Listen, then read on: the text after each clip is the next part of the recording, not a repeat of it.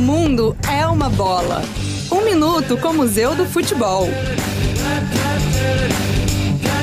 Você sabia que a primeira Copa do Mundo foi disputada em 1930 no Uruguai? O país foi escolhido por ser uma potência do esporte na época, tendo vencido os dois últimos Jogos Olímpicos. Além disso, o Uruguai comemorava o centenário da sua primeira Constituição.